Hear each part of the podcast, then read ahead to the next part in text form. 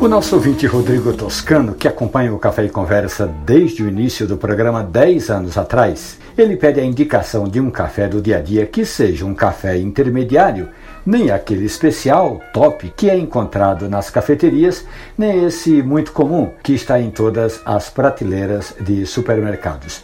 Até mesmo as cafeterias, Rodrigo, estão vendendo café chamado de mediano. Eles têm esses cafés especiais, passam o café na hora, quando estão abertas, claro. Mas também estão se preocupando com quem está, digamos, começando esse caminho sem volta, mas que é sabor, qualidade e preço acessível. Como consultor de empresas, Rodrigo, você sabe que os passos devem ser dados de forma calculada. Nem apressar o passo intensamente, nem ser muito lento. Eu acredito que as cafeterias do Recife, aquelas que estão fazendo atendimento ao cliente agora, pelo delivery, entregando em casa o seu produto e depois da crise, quando elas retomarem os negócios, elas vão voltar bem assim, diferentes grãos com produtos e preços variados.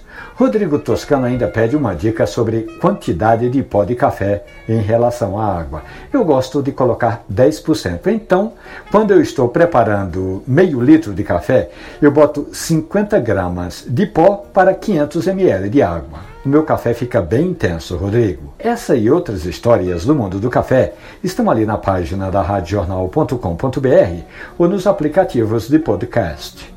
Café e conversa um abraço, bom café.